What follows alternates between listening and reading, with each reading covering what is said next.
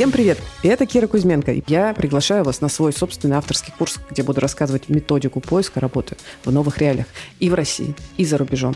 Будет полезно тем, кто ищет прямо сейчас, и тем, кто планирует поиск работы в будущем. И тем, кто в IT, и тем, кто не там, потому что на самом деле методика поиска работы универсальна. Название курса Hello New Job. Присоединиться можно в любое время. Ссылка будет в описании. Всем привет! Мы начинаем наш эфир. Мы делаем сегодня разбор резюме HRBP а, с прицелом на зарубежный рынок. Я это делаю не одна. Со мной ментор Настя Князева, HRBP Миро а, и в прошлом HRBP TikTok. Настя, привет. Всем привет. У нас такой план. Сначала я очень хочу коротко спросить Настю про ее опыт поиска работы. Настя сейчас в Нидерландах, потому что там есть что узнать очень интересные моменты, и в целом, чтобы отнормироваться, чтобы вы услышали там про нормы конверсии, например, из э, откликов в собеседования и прочие моменты, потому что я часто сталкиваюсь, что люди такие, ну я уже сделал пять откликов и не получил ни одного как бы приглашения на собеседование, все, со мной можно, на мне можно ставить крест. Это не так. Значит, э, и вот э, как раз Настя поделится опытом про сроки, про конверсии, про нюансы, например. Вот, потом мы разберем резюме.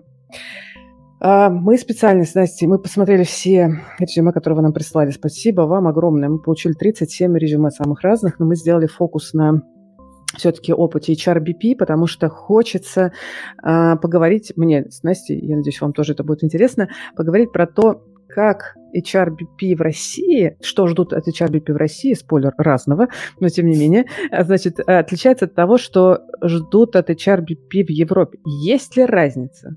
Может быть, там более формальный какой-то, более структурированный подход или что-то еще. Вот про это тоже поговорим с Настей. И как раз в ключе вот этого э, моего большого желания показать фокус HRBP э, за рубежом, мы выбрали главного, главную героиню, резюме, которое будем разбирать. У нее, спойлер, хорошее резюме, которое мы постараемся улучшить. И это тоже важный момент. Мы, мы много разбирали, у нас прям целый список, если посмотрите эфиров, на New HR лежит, разборов резюме, где мы разбираем там типичные ошибки, много типовых ошибок. Но вот сейчас мы решили взять хорошее резюме, потому что часто слышали, ну, покажите нам пример. Вот мы будем показывать пример хорошего резюме и как раз э, пытаться дотюнить его, помочь человеку сделать его более конверсионным в собеседовании. Если у нас останется время, то мы, может быть, э, еще пару э, пару моментов расскажем про несколько резюме, которые мы тоже смотрели, если останется время. И, конечно же, задавайте вопросы свои во время эфира. Если они будут прямо в тему э, нашего текущего разговора, я буду их озвучивать, мы будем их обсуждать. Если не в тему, ну, на другую немножко тему, то мы э, в конце оставим время на разговор. Я планирую, что у нас будет час разбора резюме и разговоров про это, про все, и потом минут 15 мы оставим, конечно же, на ваши вопросы. Можете писать сейчас, если вопрос есть, я потом все пролистаю и все, значит, скажу.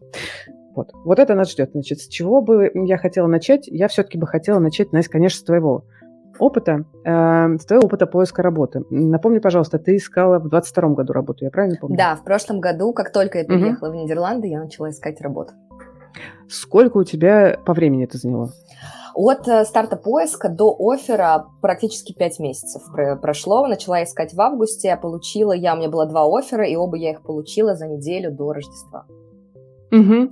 И при этом, прошу заметить всех наших слушателей, э, Настя э, довольно эм, как бы, скиллованный э, человек для поиска работы в Европе. То есть, насколько я знаю, Настя, хороший английский. Да. У тебя есть опыт уже в международной компании TikTok уже вот в этой роли HRBP. Верно. Вот. И ты еще и тот кандидат, которого не нужно перевозить, ты уже на месте. Да, эм. да, действительно так, потому что меня по факту перевез ТикТок, но угу. в какой-то момент что-то пошло не так, и мы не смогли договориться по наполненности роли, которую они мне угу. предложили, когда я уже по факту находилась здесь. Ну и в целом культура компании, компания китайская, это очень угу. сильно влияло на, а, точнее, не коррелировало с моими внутренними ценностями эта культура, поэтому я приняла решение искать работу, но и в целом вот этот мув перейти в ТикТок, он для меня был стратегически английский. Я изначально понимала, что я буду mm-hmm. приезжать в Европу, и мне нужна была после Яндекса и Mail.ru, который ныне в VK, мне нужна была строчка с интернациональной компанией в резюме. И это был mm-hmm. стратегический мув. Они искали тогда партнера с а, бэкграундом российским, и в процессе mm-hmm. по определенным там, обстоятельствам я была перекинута на Германию и Нидерланды но э, не сложилось у нас в итоге с ТикТоком, mm-hmm. да, и mm-hmm. э, начала искать работу я уже здесь. Ну, то есть базово так, если со стороны оценивать, то есть ты кандидат с хорошим английским, с опытом в бигтехах уже, окей, там не глобальных, но довольно значимых mm-hmm. там в Восточной Европе, с опытом международной компании тебя не нужно перевозить, и тем не менее 5 месяцев. Можешь да. рассказать э, про м- немножко про то, какого типа работы ты искала, с чем столкнулась, я тебе навожу вопросами, потому что я немножко uh-huh. знаю эту историю.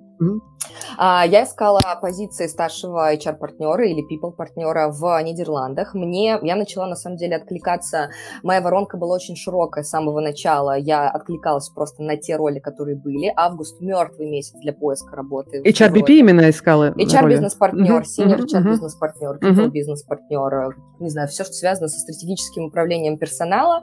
А, Э, роли эти могут называться по-разному, потому что, например, в небольших компаниях я даже обсуждала роли HR-директора или Head of HR, потому что когда headcount 30 человек, конечно же, да. это будет HR в единственном лице, который управляет стратегией управления персоналом.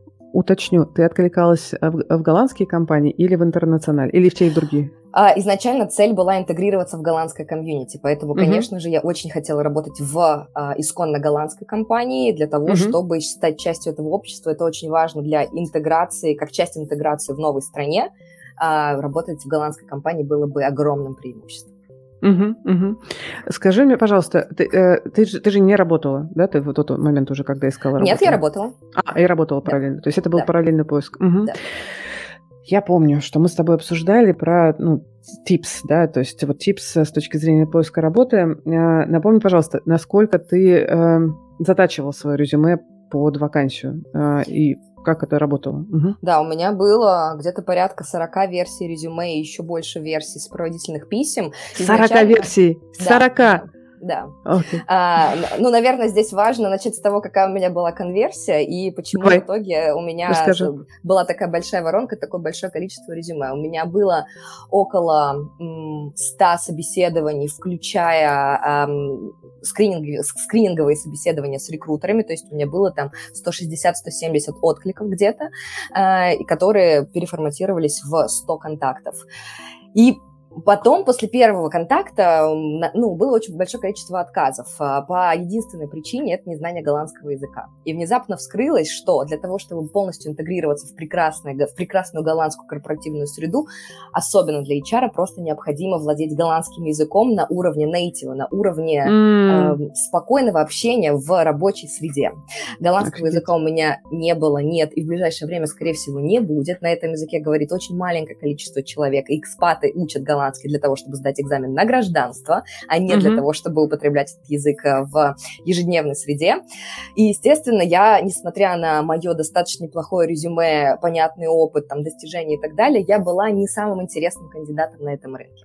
Плюс голландское трудовое право очень специфичное. У нас есть определенные вещи, которые не встречаются ни в каких странах мира, такие как, Какие? например, долгосрочный, мы называем это long-term sick leave, это когда у нас э, человек уходит в долгосрочный отпуск по выгоранию до двух лет с полной компенсацией заработной платы. С полной компенсацией? Да, первый год это 100% компенсации, во второй год это 70% компенсации. Страна, победившего социализм. Абсолютно, абсолютно. Это уникальная вещь, она не встречается абсолютно нигде. И на каждом собеседовании мне задавали вопрос, а как ты, как people-партнер, как HR-бизнес-партнер управляешь этой ситуацией, когда к тебе приходит сотрудник и говорит, я пошел в burnout leave.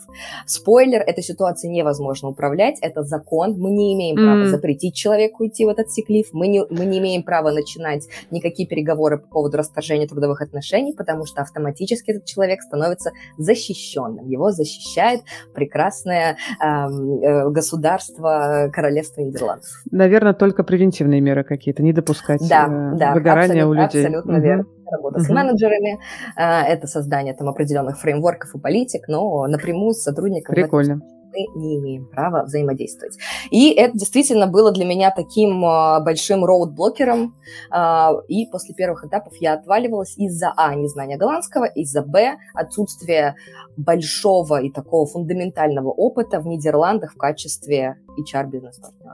Uh-huh, и поэтому uh-huh. я, поиграв в эту историю на протяжении первых двух месяцев, я поняла, что мне надо суживать от, о, по, поиск достаточно сильно до международных компаний, причем не маленьких, не стартапов, а до middle size хотя бы, для того, чтобы в этой компании уже были люди, которые покрывали своей экспертизой имели вот эти уже эти знания э, голландского трудового права и я бы для них была как таким внутренним стейкхолдером, который к ним приходит, задает им вопросы, они меня по этим вопросам консультируют. Uh-huh. И я уже анализировала, сузила воронку и искала именно те компании, которые представлены на международном рынке с э, штаб-квартирой в Амстердаме или в другом любом городе Нидерландов. И таким образом э, составила список компаний, которые... которые Настя, я спрошу. Э, смотри, я тоже рекомендую затачивать резюме под вакансию, но вот 40 э, резюме – это для меня прям ну, огромный объем. Я говорю о том, что, ну окей, я понимаю, что ну, время тратится на то, чтобы затачивать. Я говорю, ну хорошо, давайте сделайте хотя бы 2-3 резюме, заточенные под разный профайлинг, под разные, может быть, акценты на доменную экспертизу или что-то такое. Uh-huh. Почему 40 резюме, э, вариантов резюме у тебя? А, ты очень правильно говоришь про доменную экспертизу. Дело в том, что, мне кажется, дело в самой профессии HR-бизнес-партнер, потому uh-huh. что в рамках этой, казалось бы, одной из многочисленных процессов, э, про, профессий внутри HR, еще HR-бизнес-партнеры бывают очень разные. Бывают uh-huh. HR-партнеры с фокусом на доменную экспертизу в learning and development, например, в развитии сотрудников. Бывают HR-партнеры, которые которые развивают харинг по какой-то причине, да, которые взаимодействуют по большей части с рекрутментом. Да, до сих пор, Странно, да. но бывает. А, или, например, с операционкой. И под каждую вакансию а, было необходимо просто играть с хронологией, даже ну, с порядком строчек в, в рамках моего опыта работы, чтобы подсвечивать рекрутеру, что смотрите, вы там хотите, чтобы у вас HR-партнер еще был и играющим тренером, например, и развивал лидершип, был executive learning and development менеджером параллельно, потому что нет возможности сейчас нанять отдельного для этого человека. Mm-hmm. И я уже в начало своего резюме ставила строчки о том, что я действительно э, фасилитировала тренинги, я их делала, я их вела для executive management, для просто для руководителей, и я как бы играла с порядком строчек э, внутри своего опыта. Это факт. И также, безусловно, сопроводительные письма чуть ли не под каждую вакансию у меня они были разные. И у меня есть про это забавная история. Здесь есть такая компания, которая называется Adyen. Это международный финтех-стартап, который э, изначально был голландской компанией, но потом заскейлился на международный рынок. И это очень компания с такой легкой молодежной корпоративной культурой. И я им отправила сначала очень формальное сопроводительное письмо. На следующий день я получила отказ просто по резюме. И я решила, что терять мне в целом нечего, я туда, правда, очень хотела. И я закрафтила под них а, сопроводительное письмо прикольное, и вставив туда абзац со сторителлингом о том, как мне нравится их продукт, у них действительно очень яркий, необычный продукт, mm-hmm, и они mm-hmm. классно продвигают свой employer бренд, я вставила просто абзац с двумя предложениями о своем юзер-кейсе, о том, как я использовала их продукт, как он мне помогает, когда я занимаюсь шопингом в Нидерландах, я шопоголик, я постоянно mm-hmm. сталкиваюсь с этим продуктом. И, и язык, да, еще такой легкий сделала, да? Да, Для... да, tone of voice я поменяла на такой угу. более как бы креативный, расслабленный. На следующий день я получила приглашение на собеседование. Обалдеть. Это тоже имеет... Cover letter работает! Работает cover letter! Абсолютно. В Европе 100%. Cover letters наши все. Иногда даже cover letters это важнее, чем само резюме. Я повторю здесь мой максимум. Значит, те, кто говорят, что cover letter не работает, вы просто хороших cover letter ов не видели, ребята. Э, каверлеттер заточенный под вакансию индивидуально сделано, и вот еще из тонов voice, как рекомендует Настя, это прям практически стопроцентная история, что Да, не всегда легко позовут. поймать этот тон of voice, но мне кажется, mm-hmm. когда ты делаешь, там, не знаю, 150 откликов, ты уже считываешь, что, какой себе сигнал компания хочет послать, mm-hmm. какой у них сайт, как они общаются, какой текст вакансии, написан, если он с эмодзи, со смайликами, не знаю, в таком очень легком формате, ну, конечно же, имеет смысл подхватить этот формат и забрать его к себе в сопроводительное конечно, письмо. Конечно, конечно. Ну, по сути, говорит, я свой, я такой же, как вы. Это да, же тот да. самый culture fit базовый, который Абсолютно. фиксируется на э, том самом э, cover letter. Хочу еще, чтобы мы успели э, поговорить с тобой про твой опыт э, э, холодного аутрича. Э, да, Расскажи, это пожалуйста, да. А, на самом деле, это тоже классный лайфхак, который безупречно работает в Европе. Я писала просто в холодную уже тем HR-партнерам, которые работают на этом рынке.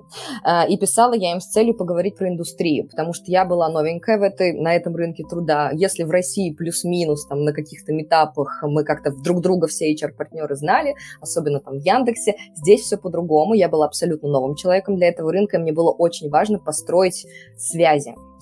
И я просто писала в холодном, давайте поболтаем, а, вот у меня есть вопрос, а как вы работаете с этими long-term сикливами или с burnout сикливами или еще с какими-то особенностями именно голландского права. Я, говорю, со своей стороны готова поделиться нашими практиками из ТикТока, потому что ТикТок тоже, здесь это новый работодатель в Нидерландах, но все равно это очень любопытный работодатель.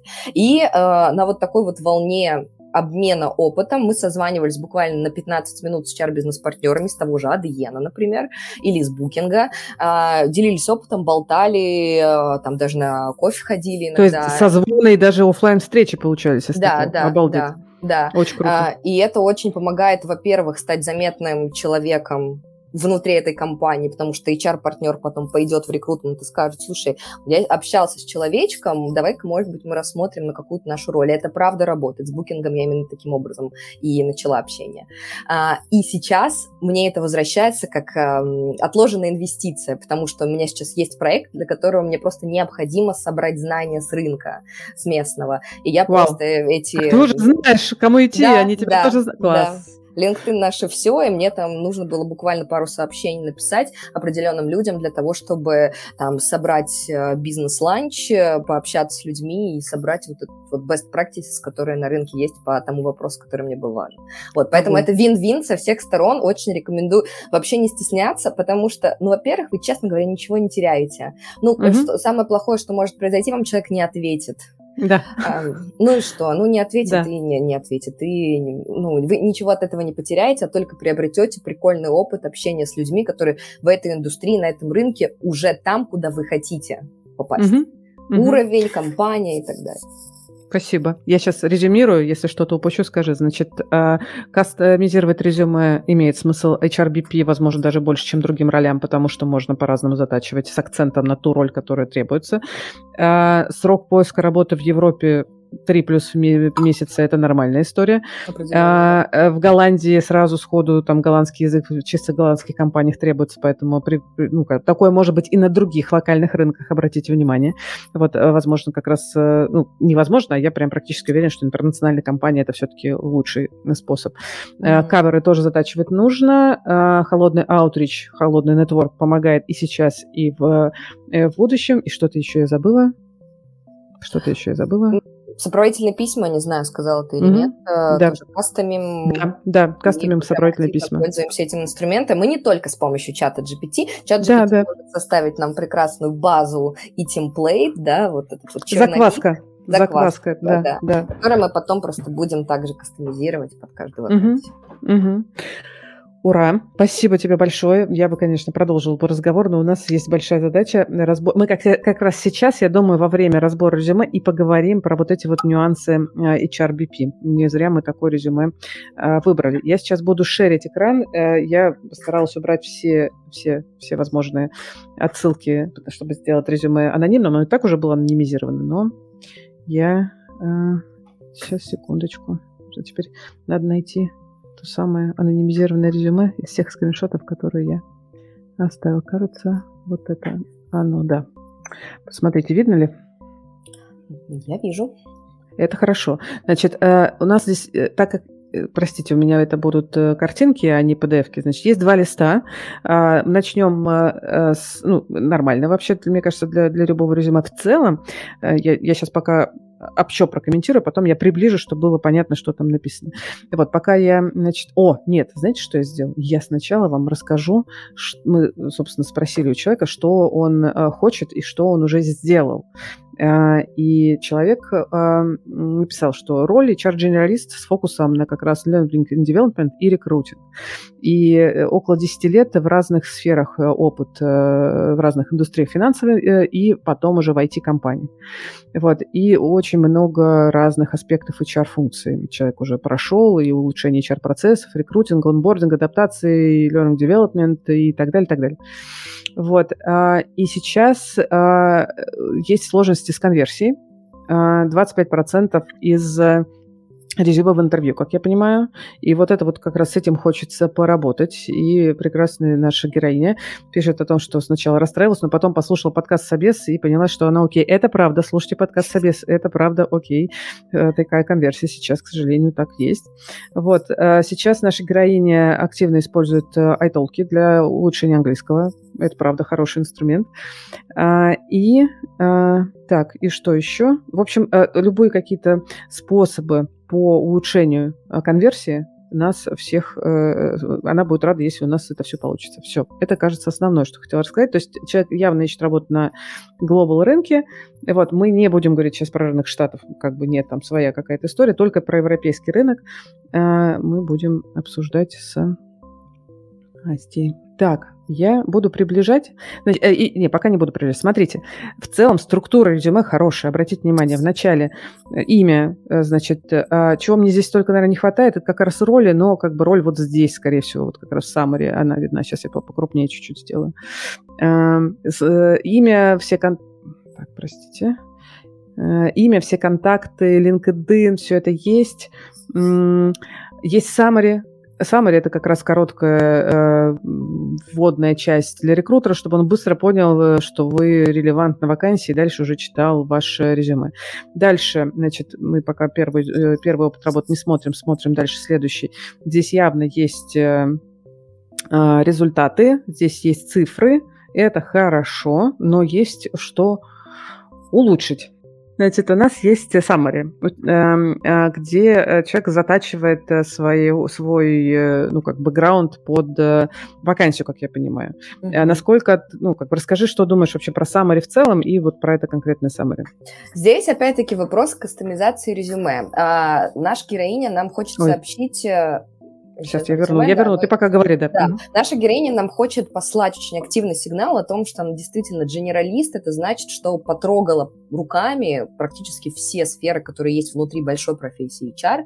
И это может на самом деле как и на руку сыграть, так и сыграть в противоположную сторону. Например, mm. если у нас э, здесь вакансия, где это практически HR в единственном числе, она может тоже называться HR-бизнес-партнер или people-бизнес-партнер, но при этом это небольшая организация до 500 человек, и HR-отдел растущий, например, нанимает человека, который будет под собой выстраивать структуру этого отдела. И в такой ситуации, конечно же, организации будет выгодно нанять человека, который чтец и жнец и в найм, и в аналитику, и в э, learning and development, в project management, и вообще во все умеет.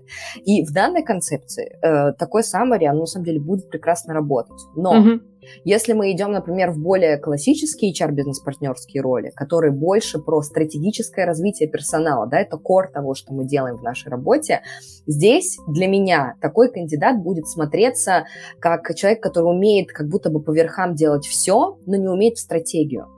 Mm. И, э, это совершенно не, не означает, что наша героиня нерелевантна для роли HR-бизнес-партнера, просто здесь я бы поиграла с э, порядком слов в предложении или в абзаце, грубо говоря, или бы, наоборот, вообще полностью переформулировала это summary с фокусом на конкретную вакансию.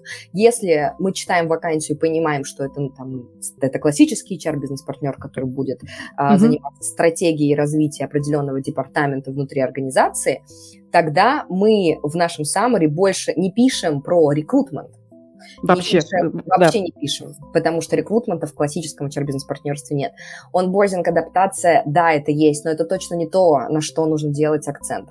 Learning and development пусть остается, но это тоже не акцентная история. А вот performance management – это ключевая штука, которой мы два раза в год занимаемся, которая занимает, занимает действительно там пять месяцев в году у классического HR-бизнес-партнера. И здесь вот в данном сетапе я бы поставила на первое место project management и даже HR-операции, потому что иногда HR-операции тоже ложатся на плечи HR-бизнес-партнера. И здесь, опять-таки, а, это еще раз да, сакцентировано на том, что в таком виде это можно оставить, но только если вы идете в штуку, где это HR-бизнес-партнер в единственном лице, который там с заделом на будущее будет выстраивать под собой HR-департамент. Читайте mm-hmm. текст вакансии, читайте между строк, пытайтесь понять, какая структура в HR-отделе на текущий момент. Вот все через LinkedIn абсолютно легко да, пробивается. А, кстати, про структуру хочу тебя спросить. Когда ты делала холодный аутрич вот с, ну, с коллегами там с HRBP, задавал ли ты вопросы как про то, как у вас устроена структура, ну, чтобы как раз э, лучше понять? Э, да, конечно, угу. потому что мне же было необходимо выйти именно на тех HR-партнеров, которые отвечают за технический департамент, за угу. разработчиков, за продуктов, дизайнеров, аналитиков и так далее.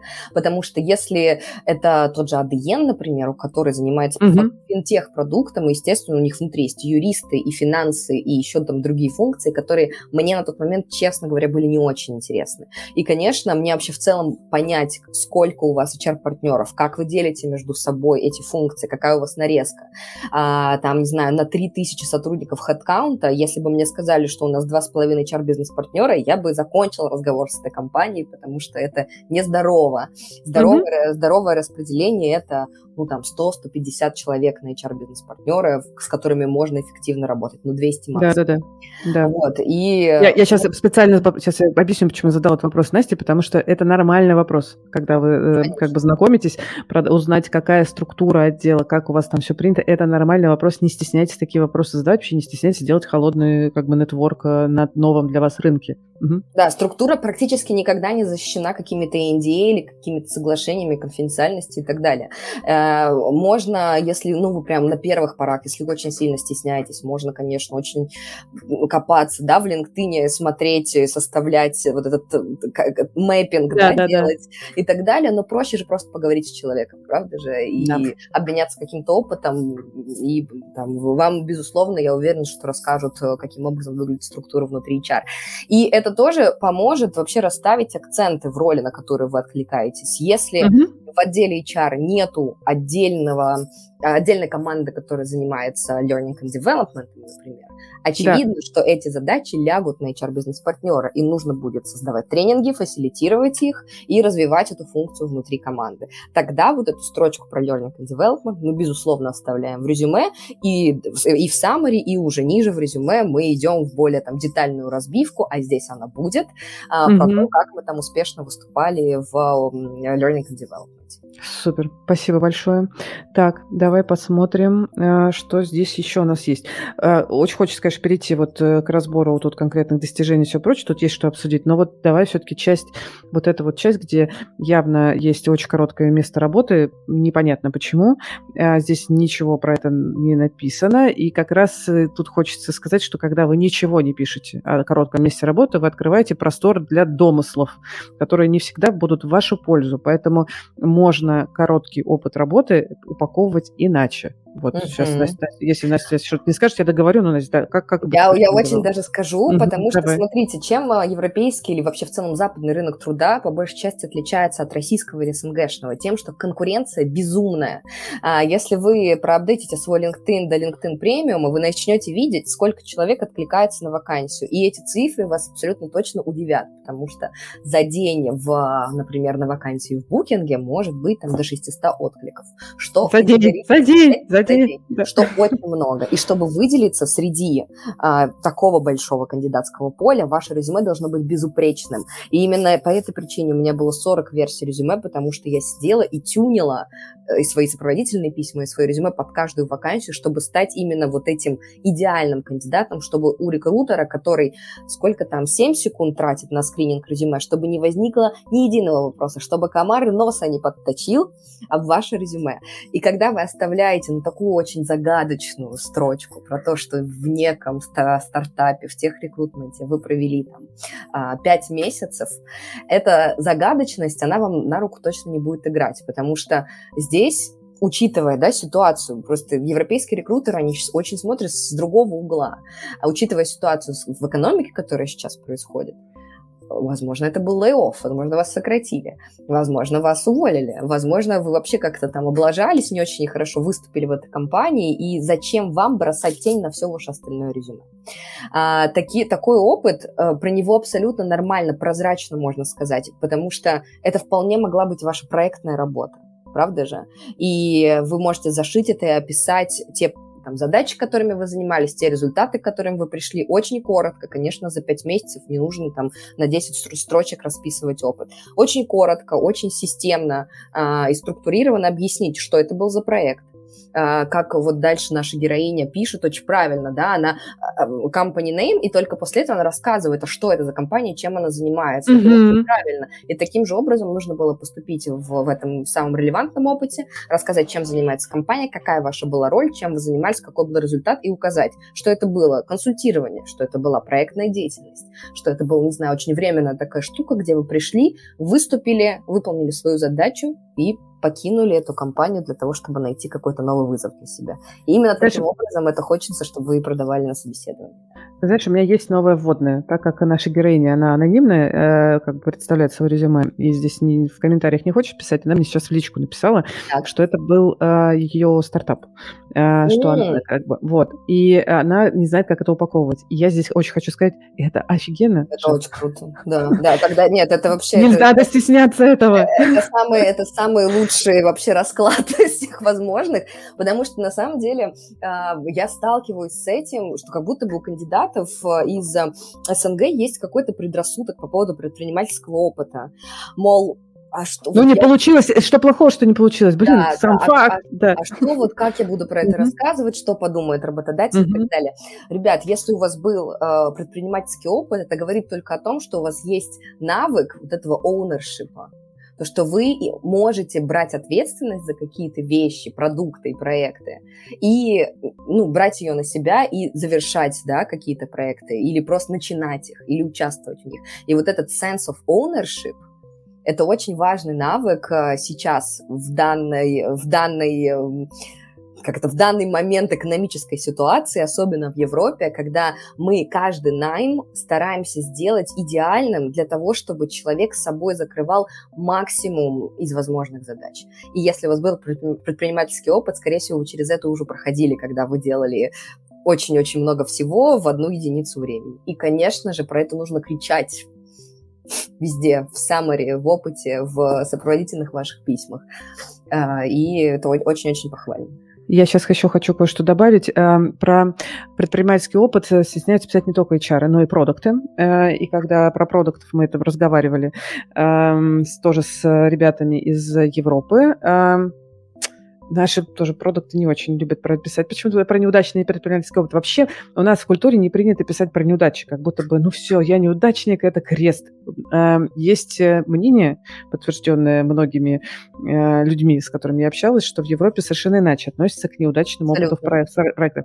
Э, как минимум, эм, как минимум про продуктов, например, говорят, окей, они, он, этот человек хотя бы не сделает эти же ошибки в моем бизнесе. Понятно, что это нужно упаковывать, э, э, если знаете, наверняка знаете про такой формат фреймворк рассказа про свой опыт Star, э, и есть э, дополнительный situation, ситуация, task, э, значит, что, в какой ситуации я была, task, что я должна была сделать, action, что я сделала, какой результат получился, и здесь можно добавить L, learning, да, чему я научилась в, в это во все. То есть я бы очень рекомендовала упаковать это как важный опыт. Гордитесь этим. Блин, опыт даже неудавшегося стартапа – это огонь. Это характеризует вас как очень крутого человека, на самом деле. Любой Да, я согласна на сто процентов. И более того, а, я когда питчила себя на собеседовании, практически там, не знаю, ну не первое, но может второе или третье, о чем я говорила, о том, что у меня есть этот проект, я занимаюсь там, карьерным консультированием или uh-huh. развитительской какой-то деятельностью в сфере построения карьеры. И я не хочу это никаким образом скрывать. Я хочу, чтобы мой работодатель знал, что у меня помимо работы есть еще какая-то жизнь, и я вообще-то очень заинтересована в том, чтобы развиваться с каких-то разных углов. И это на самом деле очень очень хорошо продается. Это, во-первых, какой-то лед сразу тает между кандидатом и интервьюером, когда упоминаешь что-то про свою, как будто бы и личную жизнь, но что-то, что связано, да, с твоей работой, потому что у нашей героини был опыт в, там, в рекрутменте, это что-то связанное с HR, это наверняка будет интересно даже в качестве какого-то small-тока с а, интервьюером обсудить. И да? абсолютно точно это надо использовать. Спасибо. Да, э, короче, пожалуйста, пожалуйста, напишите. Давай поговорим. Тут мне попросили еще крупнее сделать. Я сделала еще крупнее. Крупнее больше не могу, иначе потеряются куски. Вот, давай, э, блин, все равно хочется чуть-чуть назад, потому что, чтобы было виднее всю картинку. То есть здесь э, наша героиня взяла три основных как бы фокуса. L&D, общие HR-активности и бездев-активности. И по каждому сделала там несколько э, поинтов про результаты. Но, кажется, Настя, есть к этому вопросы. Давай обсудим. Да, давай сначала похвалим. А, давай, Мне давай. очень нравится, как визуально структу- структурирован угу. опыт, потому да. что я ну, читаю по диагональке, естественно, еще пометуя мои времена работы рекрутером, я, у меня есть тут привычка, я читаю резюме по диагональке. И по диагональке у меня считывается весь опыт, я вижу какие-то цифры, я вижу какие-то метрики, и визуально это, правда, очень здорово выглядит. Сразу хочется почитать поподробнее. То есть, Абсолютно верно. Да, да. первый Когда... фильтр вы точно проходите. Сто процентов. И если бы это был сплошниковый текст без буллет-поинтов, это было бы не так э, феноменально. Здесь это абсолютно прекрасно. А, дальше, за что я хвалю? За то, что на, на месте company name там дальше это будет название реальной yeah. вашей компании. И yeah. дальше, да, у нас есть расшифровка, что это IT-вендор for uh, fintech companies, mm-hmm. uh, это удаленный работодатель. Uh, абсолютно круто. И в скобочках mm-hmm. up to 200. Тоже классно, да. Тоже классно, но uh, mm-hmm. это не язык HR. Мы, а, интересно. Так. Мы в HR говорим языками, языком headcount. Headcount – это количество голов, которые у нас есть внутри организации, которые мы учитываем при бюджетном планировании каждый год. А, и здесь вот эти вот такие очень размытые цифры, они на самом деле это не язык HR. И здесь я бы просто для того, чтобы вы говорили на одном языке с той вакансией, на которую вы откликаетесь, я бы здесь поменяла на headcount 250 сотрудников. Просто mm. H, HC. Спасибо тебе за этот комментарий. Очень это круто. такая деталь, это деталь, угу. но она правда считывается, как будто бы немножечко приподнимает ваше резюме на следующий уровень. Угу. Сленг, профессиональный да, сленг должен да, быть. Угу, да. Да. А, дальше. А, вы пишете, что вы, у вас была роль HR-генералиста, тоже работает, но имейте в виду, да, что названия ролей, они могут тоже там быть гибкими. Если вы напишете, mm-hmm. например, что вы были junior HR-бизнес-партнером, это не будет каким-то большим криминалом, правда же? Потому что там, или просто HR-бизнес-партнером. Потому что в целом, особенно, да, на российском СНГшном рынке, вот эта линия водораздела между HR-генералистом и HR-бизнес-партнером, она очень-очень условная. И если HR-генералист назовет себя HR-бизнес-партнером, пожалуйста, я как бы не вижу здесь большой проблемы. И что а, сейчас, еще, еще, еще, пока не пошли дальше, очень быстро. А, к слову про улучш, улучшение конверсии, да, а, при первом скрининге на, на LinkedIn или в резюме, вот если вы откликаетесь на вакансию, как бы она ни называлась, идеально, что вы откликаетесь на вакансию резюме, в котором head headline вашего резюме, та же, то же самое название вакансии, то есть оно как бы HRBP, HRBP. В summary есть HRBP, и в последнем месте работы есть HRBP. То есть у вас должно быть вот это вот совпадение. Это как раз тот самый матч, который позволяет дальше смотреть э, подробнее. Потому что HR-генералист, ты думаешь, ой, наверное, это может быть не то. Может такой, может такой риск быть, что вот когда нет этого матча, рекрутер может пролистнуть и отложить ваше резюме э, э, и перейти к более релевантным с первого взгляда. Да, да, ну давайте будем честными. Вообще в целом название роли чарт-генералист, оно не секси. Ну, то не есть, секси. если вы, если вы идете, на, откликаетесь на роль чар бизнес-партнера, или, судя по тому, что вы пишете дальше, вы также заинтересованы в ролях в обучении и развитии персонала, HR-генералист э, здесь, да, на, на нашем локальном рынке, это как будто бы обо всем и ни о чем. То есть это в основном люди, которые работают с операционными какими-то штуками, с операционными процессами. А если вы претендуете на роль э, партнера, это все-таки больше про стратегическую такую штуку. И надо подсветить, что вы уже в эту стратегию уже одной ножкой, но можете. А, а как это сделать, э, мы сейчас с вами поговорим. А, что дальше бросается в глаза? У нас идет огромный блок из э, четырех пунктов про mm-hmm. развитие, э, про learning and development, да, обучение и развитие. И в целом это тоже может работать, если вы откликаетесь на вакансию Learning and Development Manager. Потому что здесь очевидно, что у вас есть какая-то страсть к, к, к этой области mm-hmm. внутри HR, и очевидно, что у вас есть опыт, потому что, судя по тому, что вы пишете, вы там чуть ли не с нуля разрабатывали там стратегию обучения персонала, вы запускали программы обучи... обучающие, там, не знаю, менторскую программу вы запускали и так далее. И у вас есть к этому определенный интерес, но вот то, о чем вы пишете, это в нашей HR-бизнес-партнерской ежедневной работе практически не встречается. Я внутренний заказчик для отдела Learning and Development, я к ним прихожу и говорю, дорогие люди, у нас вот сейчас есть вот такая проблема в бизнесе, и кажется, что было бы релевантным придумать какую-то менторскую программу для того, чтобы эту проблему решить. И Learning and Development департамент идет и как делает какой-то драфт программы, приходит мне, я его согласовываю.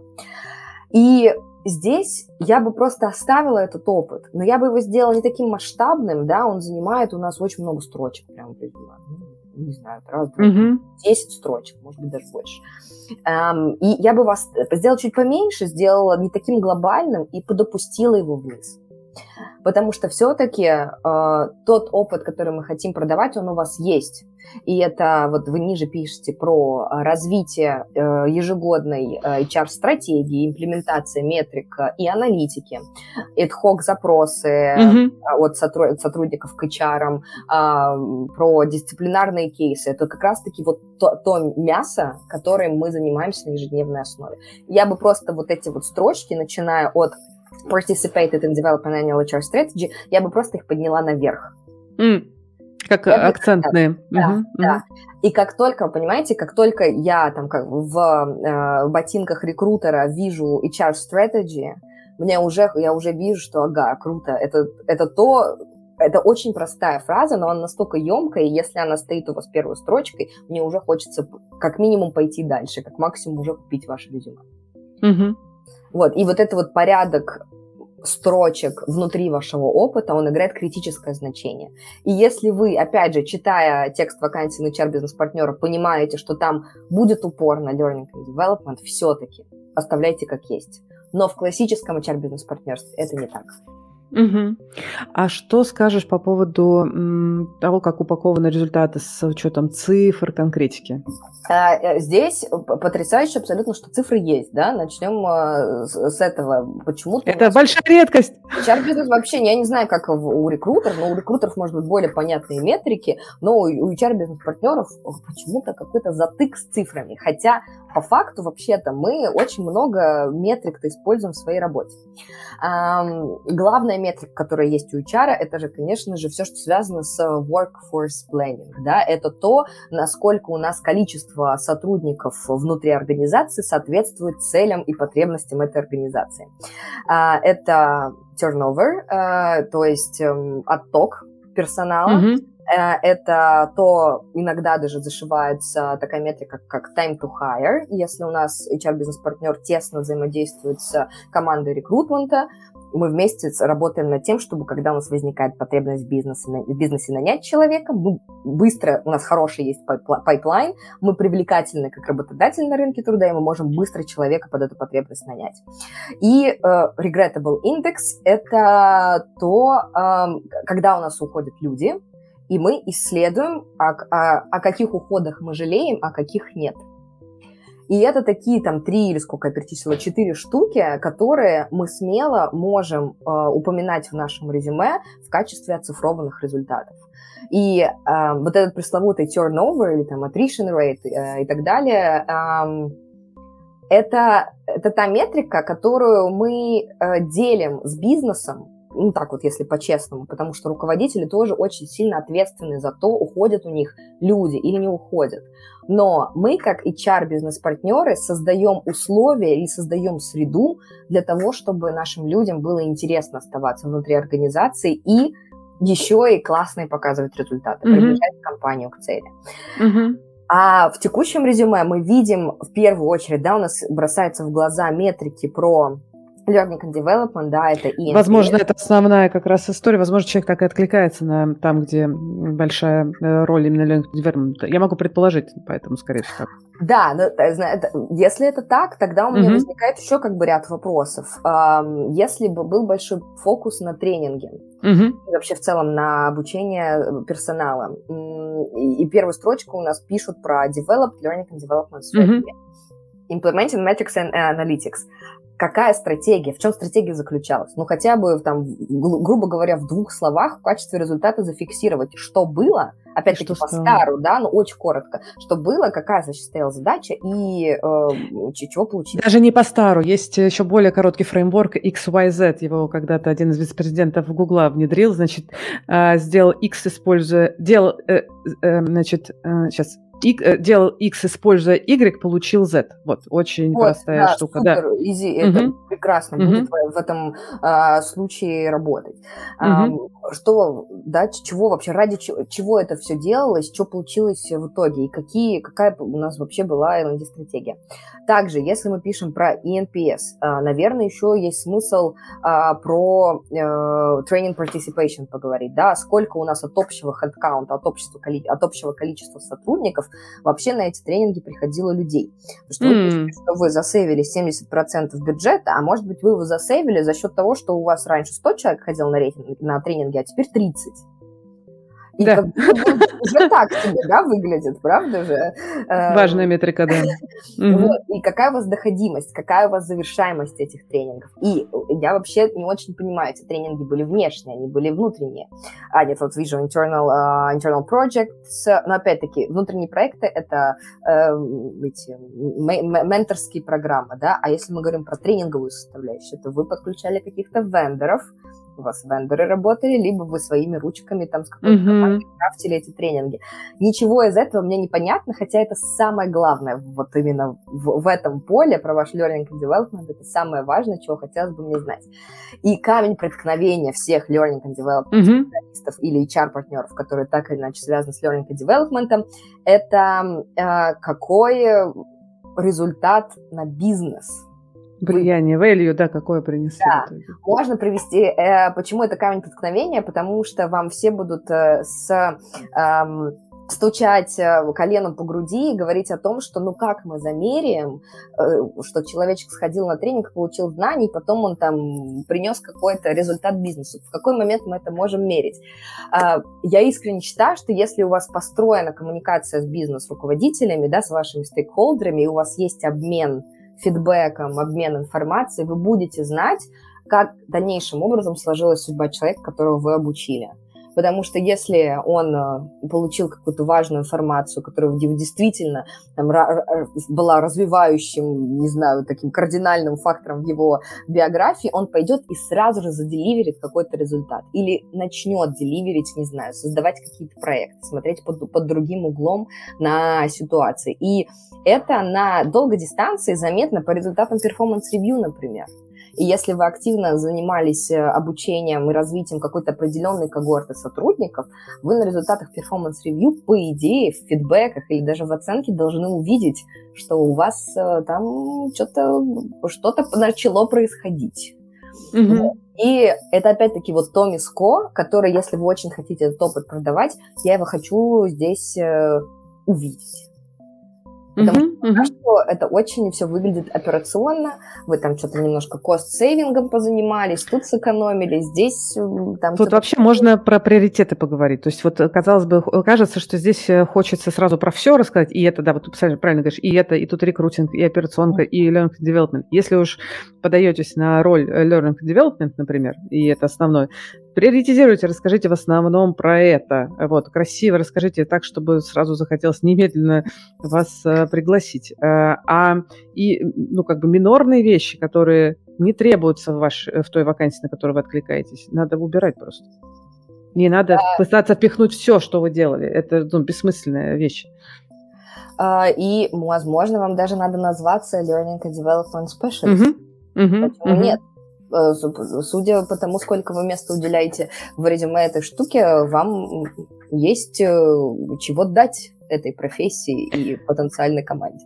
Я сейчас просто коротко тоже скажу. Вот есть такая, как бы, поня... резюме – это жестко структурированный документ, а у которого основная задача э, чтобы вы получили доступ на, на собеседование. Соответственно, резюме должно быть максимально релевантно вакансии и показывать только ваши сильные стороны. То есть вы должны э, быть э, самым релевантным э, кандидатом. Не надо, убирайте лишнее, приоритизируйте, убирайте лишнее, то, что вас не подсвечивает как идеального кандидата на эту вакансию. Вот, вот такими глазами стоит смотреть на свое резюме, мне кажется. Угу. Так, да, давай да, посмотрим, что еще мы можем здесь... И тут мы приходим к нашему главному вообще, ради чего мы изначально здесь собирались. Это тот опыт, который релевантен позиции HR-бизнес-партнера. Да, да. Наша героиня назвала General HR Activities. И здесь, по сравнению с тем, что мы обсуждали до этого, выглядит очень скромно да, угу. это какая-то случилась HR-стратегия с какими-то загадочными метриками, а, Второй пункт я понимаю, что ну, он выглядит нормально, это действительно mm-hmm. нужно, мы его оставляем. Um, и да, benefit system, что-то вы там поработали с uh, медицинской страховкой, да, или там что-то такое. И из этих трех пунктов релевантны только первые два, второй нормальный, а первый очень широкий, и вообще не очень понятно, как бы, чего, что за стратегия, вообще зачем. Тоже хочется деталей, да. Да. Угу. И чуть-чуть добавьте миска, и какой вообще получился результат, какой угу. бизнес, какую ценность получил от ваших действий. Возвращаясь к HR-метрикам, это идеальное место для того, чтобы про них здесь написать. Да, мы уже про, поговорили про turnover, э, это естественный отток персонала, regrettable turnover, это то, о то, жалеем мы, о каком количестве сотрудников ушедших мы жалеем, time, to, time to hire, возможно, да, если мы работаем вместе с рекрутментом очень активно. Э, также это обязательно uh, engagement, да, вовлечение сотрудников, которые мы меряем с помощью опросов вовлеченности. Старомодный способ, но мы все им до сих пор э, успешно или не очень пользуемся. Uh, и с помощью которого мы замеряем, какой вообще у нас уровень вовлечения, и это та метрика, на которую HR действительно совместно с mm-hmm. опять-таки, но влияет. Иногда это бывает действительно compensations and benefits, это то, о чем вы пишете в третьем пункте, и не, это не очень часто, но бывает такое, что HR-партнер, правда, вовлечен в то, чтобы расширять да, текущий пакет сотрудника, находить какие-то новые варианты э, и расширять привлекательность текущего пакета с помощью, не знаю, той, той же медицинской страховки или, не знаю, вы подключили провайдера, который предоставляет психологическую поддержку сотрудников. Это, кстати, там один из э, проектов, который у нас сейчас есть, э, и, мы, и как бы мы, HR-партнеры, это драйвер потому что мы чувствуем, что у нас well-being и там, психологическое здоровье сотрудников требует внимания сейчас определенного, и мы инициаторы для того, чтобы у нас появился такой benefit, как э, провайдер, предоставляющий там, психотерапевтическую поддержку. А, также еще одна метрика, это может быть операционная эффективность, и это то, что вы имеете в виду в вашем втором пункте, а про то, что вы ad-hoc запросы от сотрудников всех уровней, э, всех уровней. Mm-hmm. Это, это то, что мы называем операционной эффективностью. И здесь, опять-таки, да, используя вот эту терминологию, которая, которую используем мы в нашей ежедневной HR-работе, опять-таки подтюнет ваше резюме чуть-чуть наверх. И если вы напишете, что Э, ваша задача стояла там операционная эффективность, это может быть HR Service э, Delivery Time, да, то, насколько быстро вы mm, представляете хорошие. Вот эти вот, да, как вы пишете. Тушите пожары, да. Да, да, да. Да, пожаротушение, это на самом деле одна из ключевых метрик для Да, да, да. Сто процентов. И вот, и вот вы пишете классно про то, что это Hawk HR Advisory, а какой у вас time to delivery, да, какой у вас здесь SLA, да, когда к вам обратились, может быть, вы оптимизировали этот SLA, и раньше mm-hmm. это было там 4 часа, а сейчас стало 40 минут. И это офигенная метрика, которую вы э, подтянули за счет своих каких-то действий. Также это может быть адаптация HR каких-то тех инструментов, Workday, не знаю, какие-то еще э, системы для харинга, если вы работаете с харингом. Потому что мы там, тоже, да, на своем примере могу сказать, что сейчас мы занимаемся имплементацией Workday.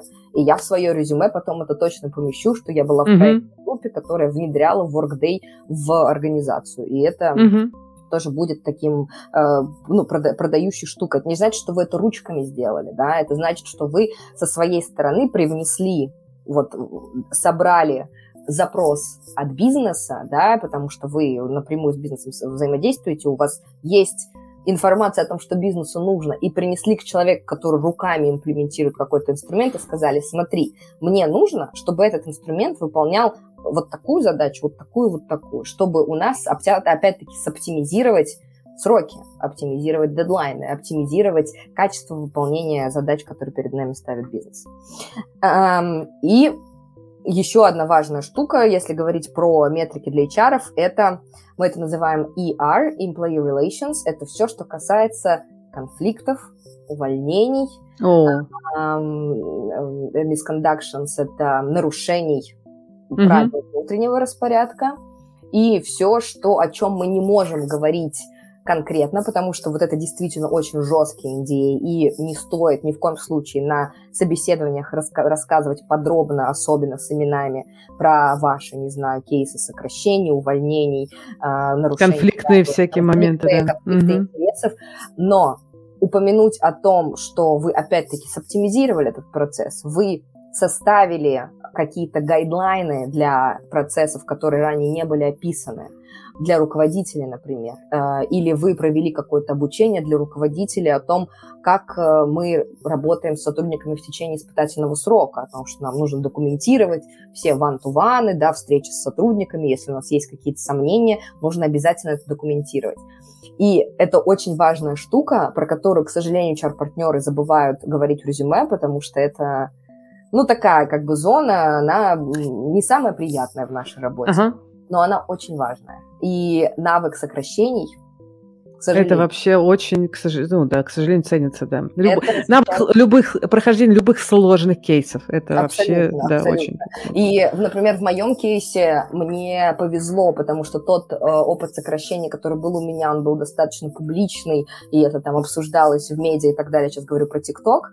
Э, я была там, моими руками эти, эти сокращения производились, и я могла про это говорить на собеседованиях. И Конечно, это не самая приятная штука, но э, если это было ре- реализовано максимально эффективным образом для всех сторон. Сотрудники ушли не обижены, у нас не было никаких э, кейсов судебных, никто не обращался, не жаловался ни в какие там комиссии и так далее. И это уже показатель и метрика о том, что вы действительно с этой задачкой справились. Вот. И про вот такие вот менее приятные, но тем не менее очень важные штуки в работе HR-бизнес-партнера обязательно нужно говорить, с угла про оптимизацию сроков, оптимизации качества выполнения этих задач и отсутствие э, жалоб в различные инстанции. Да. Это тоже наша важнейшая метрика. Супер, огонь, спасибо тебе большое. Так, если что еще вот здесь нам добавить про в целом HRBP, я хочу сказать вам всем, кто нас сейчас все еще слушает, спасибо вам большое, что у меня была гипотеза вообще изначально, что мы три резюме успеем разобрать. Как вы видите, мы э, как бы разобрали только первую часть первого резюме, но ничего. Я надеюсь, что все, что сейчас говорит Настя, как раз супер полезно, потому что я как раз хотела, чтобы ты рассказала больше про нюансы. Но, кстати, скажи мне, пожалуйста, а если ну, увидела ли ты разницу в том, а, что считается HRBP в России, а в том, от того, что считается HRBP в Европе. Да, да, безусловно. Да, пусть, э, если какие-то коллеги из Яндекса меня сейчас смотрят, не обижаются, но действительно в Яндексе это была больше операционная работа. То есть мы были в основном, правда, пожарниками, мы тушили кейсы, а, мы занимались операционными задачками. Я имею в виду, например, сейчас я занимаюсь организационным дизайном в том плане, что я сижу вместе с бизнесом, и мы рисуем структуру в зависимости от текущей бизнес-потребности. Я предлагаю свои инпуты да, на базе моего прошлого опыта, как нам сделать структуру эффективной. И возвращаясь в Яндекс, например, мы просто заводили заявку в системе, когда бизнес уже все решил. Mm. Я не говорю, что так везде, но э, в большинстве своем пока что э, бизнес не готов к тому, чтобы HR вот так вот сидел наравне с бизнесом.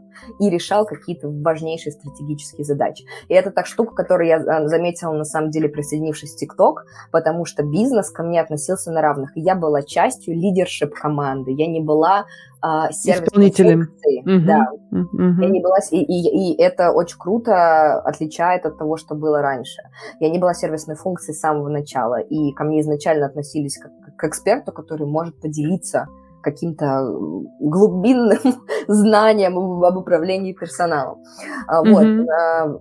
Но опять же, да, я не работаю на российском рынке уже два года, и честно говоря, с трудом себе представляю, как развивается эта, эта индустрия, да, HR-бизнес-партнерства, этот институт HR-бизнес-партнерства mm-hmm. в России.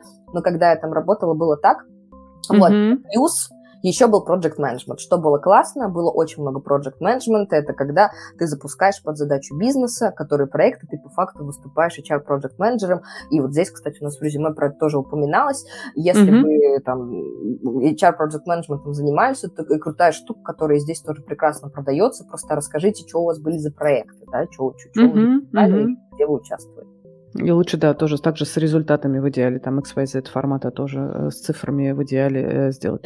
Ну, то есть, э, спасибо тебе большое, да, это, кстати, верифицирую сама, э, то же самое вижу у нас на российском рынке, чаще всего действительно HRBP здесь это э, пожарники, но, опять же, не во всех компаниях. Есть как раз, где бизнес видит большую ценность в том, чтобы иметь именно бизнес-партнера, который может вместе помогать решать вопросы бизнеса, связанные с людьми вопросы. Угу. А, но возвращаясь к нашему резюме, к нашему э, героине, мы, мне, честно, я понимаю, что мы можем сейчас дальше пойти и посмотреть еще предыдущий опыт, но кажется, что более релевантный опыт как раз последний, это как раз вот два года, то есть я бы сделала бы акцент именно на, на нем. А, по предыдущим э, местам работы можно, наверное, сказать какую-то общую рекомендацию тоже. Посмотрите, если вы можете чуть заточить, приоритизировать ваш предыдущий опыт под вакансию, сделайте это, сделайте эти акценты. Но в целом, опять же, Настя, как по твоему опыту, но я вижу, что основной акцент э, э, оценки кандидатов – это 5-10 лет максимум. Uh-huh. Ну, то есть 5 лет – это фокусные 5-5 лет, как раз где вы, э, ну, все, что э, до, до, до пяти лет и э, раньше, это уже скорее не характеризует вас как текущего профессионала. Это могут смотреть э, как бэкграунд, откуда вы выросли, да, то есть оценивать в том числе, там, возможно, даже софтовые скиллы, то есть там выросли вы из селзов или выросли вы из разработчиков, может быть, базовые разные софтовые скиллы или из аналитика, uh-huh. финансиста. Вот, а фокусно смотрят последние пять лет, и вот в вашем случае, ну, в случае нашей героини, кажется, что вот последние два года, а, если я правильно понимаю, это наиболее релевантный опыт, которому надо уделить максимум внимания. Абсолютно. Угу. Да, а, и здесь вот угу. я даже вижу, что у нас здесь про результаты, да, мы вот в том опыте, да, да, да. Который, на который мы сейчас смотрим в American Digital Banking угу. Software, э, здесь у нас да, вообще ну, есть только перечисление задач, и там да. проектов, которыми занимался наш человек, но результатов здесь мы тоже не видим. И все равно, даже несмотря на то, что это нерелевантный опыт, он был три года назад, все угу. равно подсветите здесь, да, если вы были э, единым как это сказать, единой точкой, в которую приходили сотрудники а, с какими-то их вопросами, проблемами и так далее, это же то же самое, про что мы говорили до этого, про HR-сервис Delivery, да? Да. Напишите, что у вас был HR-сервис Delivery, как вы его оптимизировали, какой он был раньше, какой был SLA раньше, какой SLA сейчас, что вы для этого поделали, да? Вот вам там для первого пункта онбординг, да, про онбординг вообще можно красиво много чего написать, потому что онбординг, как правило, да, мы замеряем в конце испытательного срока или в конце первых трех месяцев, если испытательный срок, как в Германии, 6 месяцев, мы замеряем, а как вообще ты себя чувствуешь, дорогой друг, на протяжении своего онбординга, да, и это во многом тоже, кстати, метрика HR. Да. Uh, Employee Handbook супер, uh, супер. Performance Evaluation Cycle, да, вы опять это почему-то на третье место ставите, хотя это важнейшая, ключевая штука, которую мы которые мы включаемся, и мы оунеры по факту review. Мы фасилитируем калибровки, мы влияем на то, как выглядит этот процесс и так далее. Угу, угу. Добавьте результаты, да. Результаты, да, лучше добавлять везде, даже если это нерелевантный опыт, нужно это упаковывать. А теперь ко всем нашим слушателям. Смотрите, мы сейчас плавно движемся к концу, у нас есть минут 15, чтобы мы позадавали, вы, вы нам позадавали вопросы. Пишите их, пожалуйста, в комментариях. И, э, Настя, тут сразу вопрос от Жени. Э, просит рассказать чуть поподробнее про HR Project Management в профессии HRBP. Угу. А, ну, смотрите, наверное, здесь м- на примере расскажу опыта в, в ТикТоке, кстати, у меня был один классный проект, который я лидировала. Как это вообще происходит? К тебе бизнес приходит с запросом и говорит, слушай, у меня сейчас в команде 100 человек, из которых 70 разных национальностей, мы друг друга не понимаем. У всех mm-hmm. очень разный культурный бэкграунд, все приехали из разных стран, все говорят на английском, но это для всех второй язык. Как бы нам эту всю историю поженить? И из этого рождается проект. Он кастомный, под определенную команду. Иногда бывает на всю компанию, но чаще всего это под какую-то определенную когорту людей. И я, как HR Project Manager, э, сделала проект, собрала проектную группу, и мы сделали проект, который назывался Cultural Roundtables. То есть мы делали на ежемесячной основе круглые столы, для сотрудников, которые приходили туда и под определенную тему делились своим бэкграундом, как это происходит или происходило в их mm. странах, в которых они приехали. Почему это называется Project Manager? Потому что я это делала не руками. Я собрала проектную группу, э, из которой которая состояла из, например, у нас э, был еще на тот момент человек, который, ее должность называлась cultural manager или как-то что-то такое. Mm-hmm. А, в общем, она по факту это делала руками. А, также были участники из бизнес-стороны, то есть это руководители, которые а, номинировали себя на то, чтобы быть внутри этой проектной группы. А, и там, не знаю, еще захотели э, из рекрутмента мои коллеги тоже побыть частью этой проектной группы. Мы на еженедельной основе встречались, и я использовала все вот эти стандартные agile практики управления проектами. Да? И у нас были там, не знаю, определенного рода стендапы, они были асинхронные, мы не встречались каждое утро, но у нас был асинхронный инструмент, где мы э, три раза в неделю делились, какая была задача, что мы поделали, какой результат, какие роудблокеры. И таким образом я эту команду синхронизировала, и мы там пришли к результату спустя там x количество времени и принесли бизнесу вот такой проект, как Cultural Roundtables, который, насколько я знаю, в ТикТоке до сих пор существует. А как, кстати, такую, какую метрику здесь можно померить эм, с точки зрения эффективности? Ну, это и engagement в том числе. Uh-huh, это uh-huh. потому что э, очень, очень круто замерять э, такие, вот, ну, в данном случае это проект регулярный, и его очень uh-huh. легко можно заменять uh-huh. одной, одной линейкой. Класс. Потому что ты создаешь в начале опросник, который ты отдаешь участникам после каждого такого мероприятия, и они оценивают, насколько, да, ну, и NPS классический, насколько mm-hmm. это было классно, насколько они готовы это порекомендовать, э, и какая-то обратная связь. И одной, одной и той же линейкой вы замеряете это после каждого мероприятия на ежемесячной основе, и там, не знаю, спустя год вы видите, что у вас и NPS начал расти, и mm-hmm. э, изначальная задача бизнеса стояла в том, чтобы эм, вот этот вот культурный бэкграунд, сделать его более понятным для большой для, для, для, для большой популяции сотрудников. И э, здесь метрика это eNPS, Uh-huh. И вторая метрика – это фидбэк от бизнеса, да, это, то, это та uh-huh. метрика, которую мы не можем оцифровать, да, но… Но это был заказчик же, по сути, Да, у него. конечно, uh-huh. абсолютно. Ваш внутренний заказчик, который uh-huh. на performance review придет вам и напишет э, прекрасный отзыв для вашей будущей оценки. Да, спасибо. А, у нас еще как минимум два вопроса, ребята. У вас еще есть возможность задать их, и пишите. Значит, я по -по посмотрю те вопросы, которые задавали чуть раньше. А, вопрос такой, как э, развивать, э, бустить свою профессиональную лекцию HR? А, пишет тоже Евгения. Работаю в Роскомпании, пишет, где совсем нет английского языка. Вот uh-huh. здесь уже наши слушатели порекомендовали э, пройти обучение на HR. Э, вот я вижу классную рекомендацию да. про подкасты Джоша Берсина. Джо Берсин, да, прекрасный, да. Угу. А, и вообще, ребят, LinkedIn угу. наше все. А, как только, знаете, метрика а, правильного эффективного LinkedIn, это когда вы заходите и в вашем фиде, да, в вашей ленте новостей угу. вам интересно. То есть вы читаете да. и оттуда получаете какие-то инсайты, релевантные да. тому, что вы делаете.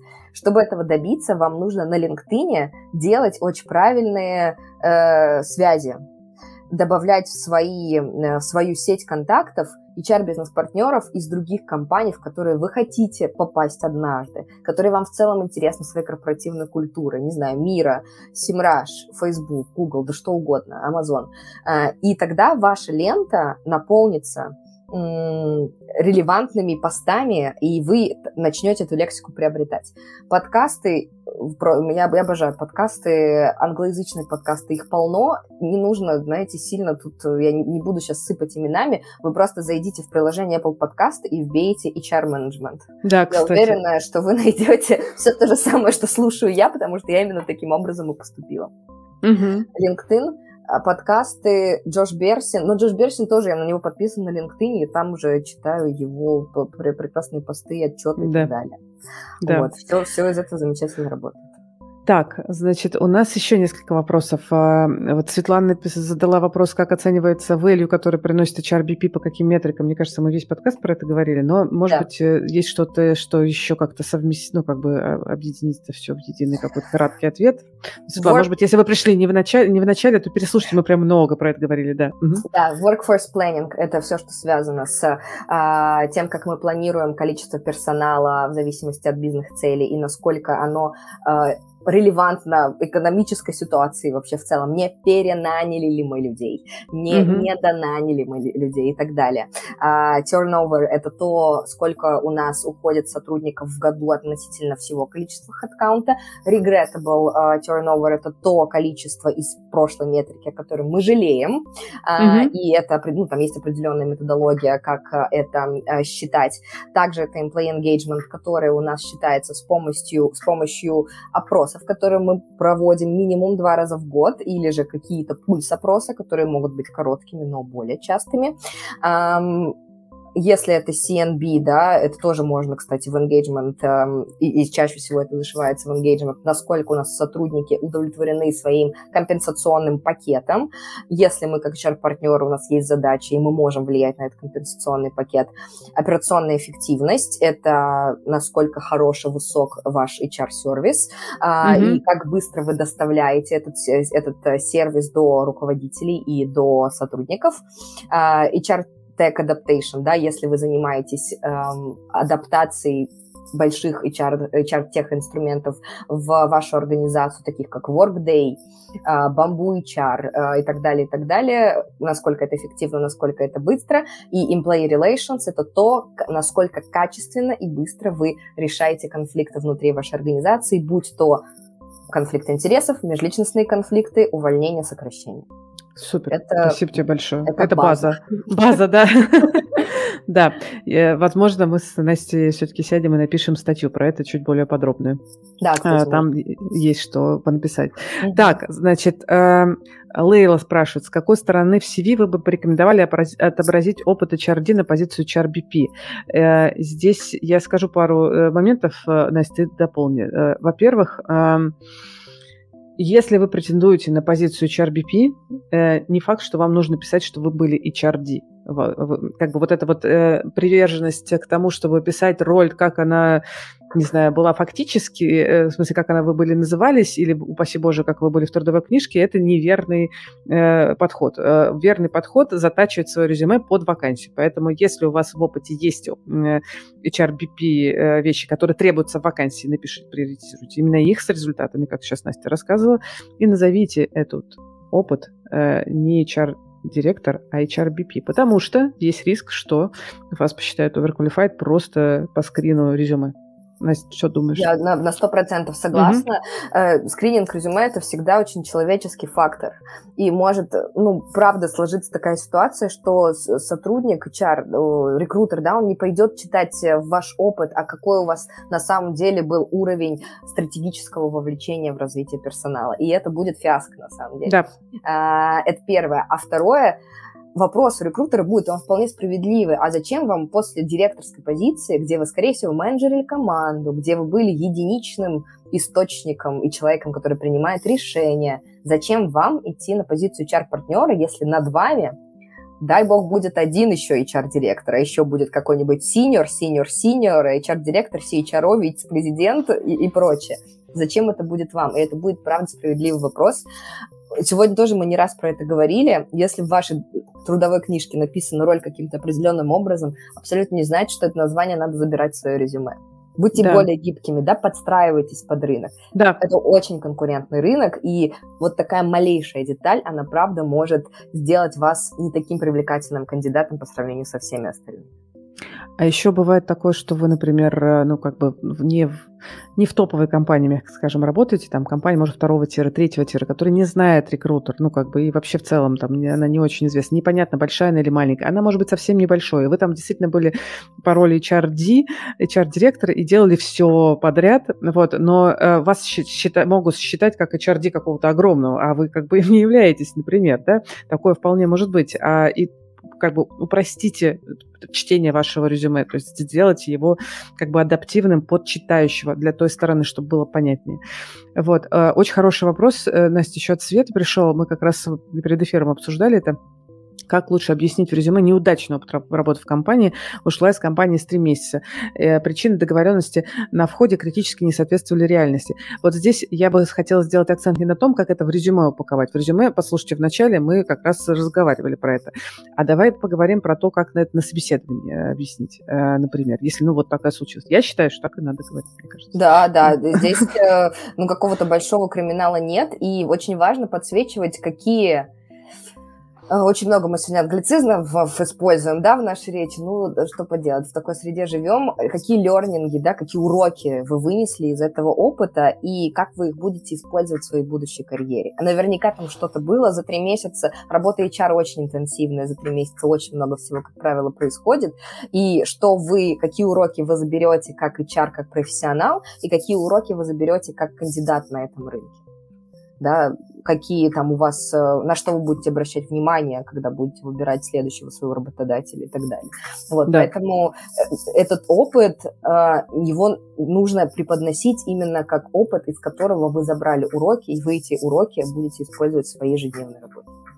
Да, вот здесь, кстати, нам комментируют, что э, опыт э, нашего комментатора говорит, что такие кейсы лучше не включать в резюме. Иногда действительно можно не включать в резюме. Ну, то есть вы там месяц-полтора поработали, э, ушли, э, не включайте. Искали работу, там, не знаю, там, э, там занимались другими вещами, консалтили. Действительно, не всегда нужно включать. Но mm-hmm. если это частая какая-то история, или все-таки там, например, ну, какое-то знаковое, не знаю, место работы, то тогда действительно, может быть, это имеет смысл сделать. Ну, я здесь соглашусь с нашим комментатором. Да, да, абсолютно. Это три месяца, это правда. Вот все, что больше трех месяцев, я имею в виду, да, в плане как-то разрыва в резюме, уже хочется, mm чтобы был какой-то комментарий. Но все, что меньше трех месяцев, мы, правда, можем не акцентировать на этом внимание. Угу. Спасибо. Есть еще два вопроса. Давай, два последних вопроса. Они уже написаны. Я про это мы их, значит, зачитаю. Во-первых, нам в самом начале где-то писали вопрос, а зачем в Европе э, люди из других стран с опытом HRBP? Ну, что-то вот такой был у нас вопрос, сейчас попробую найти. Э, ну, типа, э, чем... А, HRBP из РФ, э, насколько они могут быть конкурентны в Европе? Вот Ребята, ну, diversity. Ну, а да, кстати. Же? Угу. Это же ключевая европейская ценность, то, что у нас э, в компаниях люди должны быть с раз, разнообразным культурным, профессиональным бэкграундом. Это первое. А второе, я ни, ни, нисколько не хотела говорить про то, что HR из стран СНГ хуже по уровню или не такие качественные, как HR на европейском рынке. Это э, абсолютно не, возможно, вы неправильно интерпретировали мои слова про то, как, когда я говорила про сравнение российских там, да, HR и европейских, да, что, что российских больше уклон в операционку, но это абсолютно не значит, что это, когда HR попадет в другую среду, где фокус на стратегическое развитие, что он быстро не переобуется, уже зная, как это работает с операционной стороны, потому что это же классный фундамент, от которого можно оттолкнуться и пойти еще в какое-то дальнейшее развитие. Это первое. Это второе. А третье, Европа, так же, как и Соединенные Штаты Америки, это жутко мультинациональная, мультикультурная среда. Mm-hmm. И, окей, я работаю в Мира, и Мира — это изначально компания, которую основали в Перми, в России, да, и после уже была штаб-квартира перенесена в Амстердам, и у нас действительно около 20% сотрудников русскоязычные, А все остальные англоязычные, да, получается? Все остальные испано... Разноязычные. Что угодно, да. У нас, у нас действительно очень мультинациональная культура. А, и в HR-команде достаточно большое количество русскоязычных профессионалов и экспертов, которые работают в Амстердаме, в Берлине. И э, мы поддерживаем прекрасное качество HR-функции, на мой взгляд. Mm-hmm. Поэтому я не, не считаю, что у нас есть какой-то гигантский разрыв в этом плане. У нас есть классный опыт, а, особенно то, что удивляло людей, э, интервьюеров, с которыми я проходила собеседование, это количество увольнений, которые я провела как HR. Потому что ну да, будем честны, да, у меня в России их было больше ста, и, конечно, эта цифра, она всегда, ну, такое вызывала немножечко скепсис, просто потому что у нас, правда, ну, не такие защищенные сотрудники в России, да, да, да. чем а, в Европе. В Европе увольнение раз в пятилетку происходит, наверное. Вот. Это правда.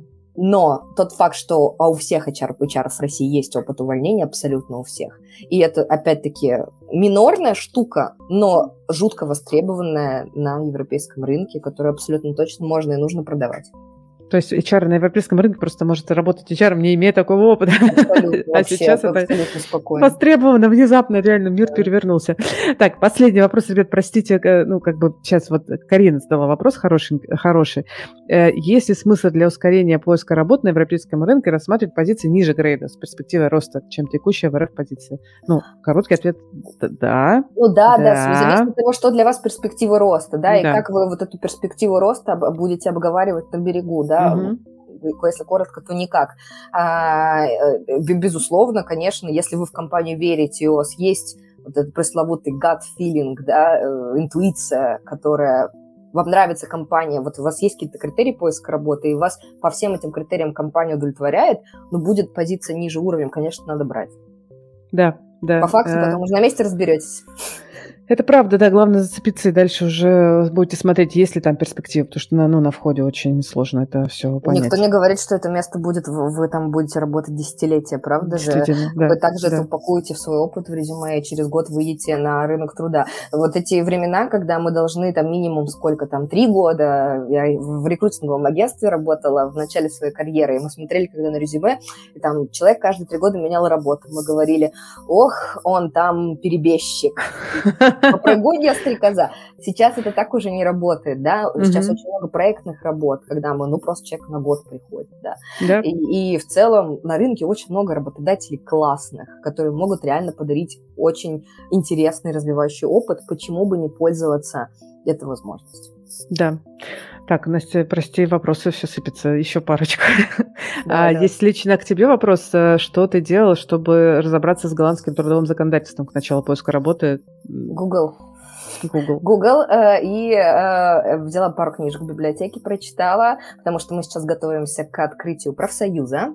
Жутко интересная штука. Ой, расскажи мне, это же обязательная вещь, да, насколько я помню? Блин, да, да, вообще. Да, да. От 50 угу. сотрудников в Нидерландах э, обязательно по закону открывать профсоюз. Нас несколько больше, чем 50 э, в Нидерландах. Сколько вас? Эм, ну, тысяча, 1300, наверное. Доросли до профсоюза, так. Да, только в Нидерландах, да. Ну, мы как бы напрямую законодательство не нарушаем, безусловно, но mm-hmm. мы уже должны, это уже должно свершиться, и я как раз-таки часть этой проектной группы, это тоже проект, да, Work mm-hmm. Council или профсоюз, это тоже проект, и вот чтобы это реализовать, нужно непременно обладать теоретическими знаниями. Взяла в библиотеке пару книжек, прочитала их. YouTube суперски mm-hmm. работает. И э, обмен опыта с коллегами, о чем мы говорили в самом начале, первое, mm-hmm. что я сделала, это поболтала, сделала пару звонков, созвонилась с коллегами, у которых уже есть Work Council э, в компаниях, и просто рас, попросила, расскажите свои лучшие практики, что, что вы сделали э, такого, чтобы у вас, э, там, не знаю, был хороший фидбэк от сотрудников, да, все из этого работает. Есть курсы еще, пожалуйста, там, не знаю, за 5000 евро я не пошла, но если у вас такая возможность есть, можете ей, конечно же, воспользоваться. Да, спасибо.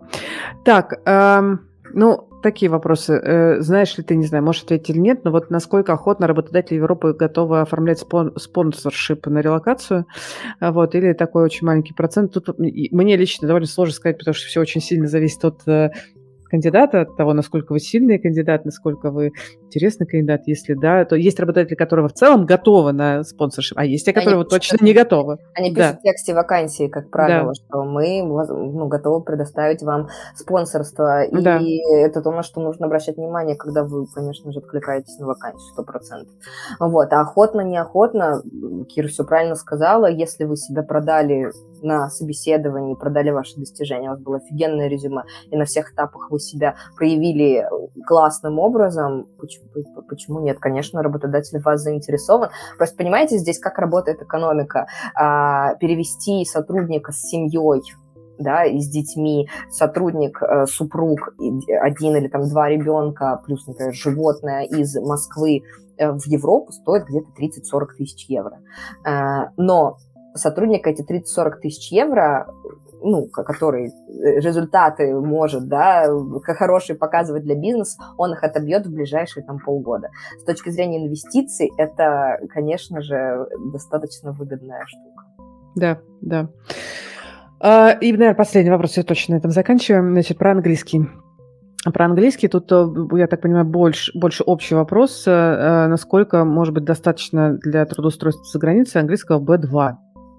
А, и если обобщать для разных профессий, то, ну, как бы, я бы так сказала, что те профессии, которые чисто разговорного жанра, где ваша основная hard э, skills – это, как бы, коммуникация, то B2 – это мало. А, потому, особенно, как бы, с учетом того, что интернациональные команды, возможно, и так далее. То есть я бы начинала, наверное, C1. Угу. Настя, что скажешь? Да, да, если мы говорим про HR-бизнес-партнера, угу. у меня в среднем, а, я считала тут на днях, у меня в среднем 6 часов встреч в день.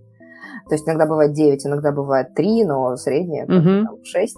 И ну, все время говоришь по-английски. Ну, конечно, вам просто будет э, ну, некомфортно и воспринимать э, контекст беседы и также как-то эффективно уч- участвовать в этой беседе и привносить какой-то свой вклад в развитие организации. Поэтому, конечно, я бы тут подкачалась, но опять-таки, да, если мы берем организации с очень сильно проросшими э, корнями российскими, да, где очень много российских сотрудников и, и которые, э, например, э, не знаю, My Games, да, это компания, mm-hmm. которая, э, там, насколько я помню, раньше была в составе Mail.ru Group, потом они как-то отпочковали отпочковались, и сейчас они существуют. Я точно знаю, что в Амстердаме у них есть хаб, где-то еще они там на удаленку нанимают. И, естественно, там количество сотрудников русскоговорящих очень большое. Mm-hmm. А, белорусская же эта компания изначально, да, Кир, не помнишь? Нет, ну, не, не, не суть. А, и в таких компаниях, конечно же, вам B2 будет хватать, но абсолютно точно не стоит останавливаться на достигнутом и развиваться, да. даже если вас такая компания уже перевезла. То есть стоит просто рассматривать как, как один из этапов, э, продолжая качать английский. Ура! Настя, спасибо тебе огромное. Я очень много нового для себя узнала про Круто. HRBP. Круто, спасибо, спасибо, Кира, тебе, спасибо всем, кто нас смотрел. Очень крутые вопросы, уже вижу подъехавшую обратную связь. Мне было жутко приятно и любопытно с вами пообщаться. Ура! Ура! Э, эфир будет доступен по записи. Э, будут все ссылки на Настю. Если вы захотите с ней пообщаться лично, персонально, или Настя занимается карьерным консультированием, welcome. Если у вас есть запрос на более комплексный подход э, к поиску работы, то у меня есть курс Hello New Job про поиск работы, где очень системно мы все прокачиваем, в том числе и в основном про поиск работы за рубежом. Ура! Спасибо вам, спасибо, Настя. Если вам нравится наш подкаст, и вы сейчас планируете рассматривать для себя поиск работы, то я приглашаю вас на свой собственный авторский курс, где буду рассказывать методику поиска работы в новых реалиях и в России, и за рубежом. Будет полезно и тем, кто ищет прямо сейчас, и тем, кто планирует поиск работы в будущем. И тем, кто в IT, и тем, кто не там, потому что на самом деле методика поиска работы универсальна. Название курса «Hello New Job». Присоединиться можно в любое время. Ссылка будет в описании.